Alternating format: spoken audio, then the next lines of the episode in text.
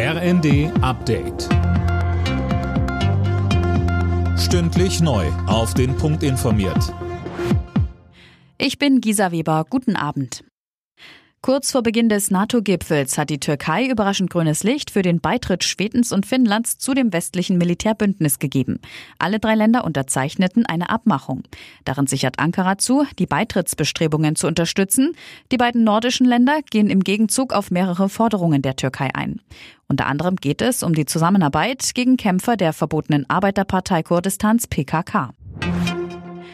Die sieben großen Wirtschaftsmächte wollen weitere viereinhalb Milliarden Dollar für den Kampf gegen Hunger bereitstellen.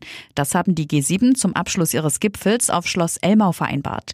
Von Russland fordern sie, die Blockade ukrainischer Häfen zu beenden. Bundeskanzler Scholz sagte. Dazu zählt auch, dass wir uns zusammen mit dem Generalsekretär der Vereinten Nationen darum bemühen, das Getreide und die Düngemittel, die in der Ukraine nutzbar lagern, auch tatsächlich der Welt verfügbar zu machen. Außerdem wollen die G7 eine internationale Konferenz zum Wiederaufbau der Ukraine unterstützen. Der Streit innerhalb der Bundesregierung über die Zukunft des Verbrennungsmotors ist beigelegt. Deutschland wird dem Verbot ab 2035 in der EU zustimmen.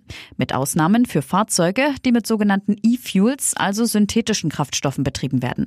Bundesverkehrsminister Wissing sagte. Wir werden natürlich dafür werben, dass es eine breite Unterstützung findet. Das ist ja ein vernünftiger Ansatz.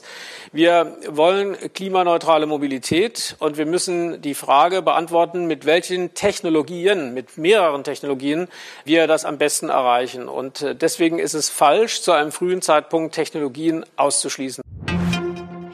Die Komplizin des verstorbenen US-Sexualstraftäters Jeffrey Epstein, Ghislaine Maxwell, muss wegen Sexhandels mit Minderjährigen für 20 Jahre ins Gefängnis. Ein Bundesgericht in New York hat jetzt das Strafmaß verkündet. Es blieb dabei unter der Forderung der Staatsanwaltschaft von 30 bis 55 Jahren.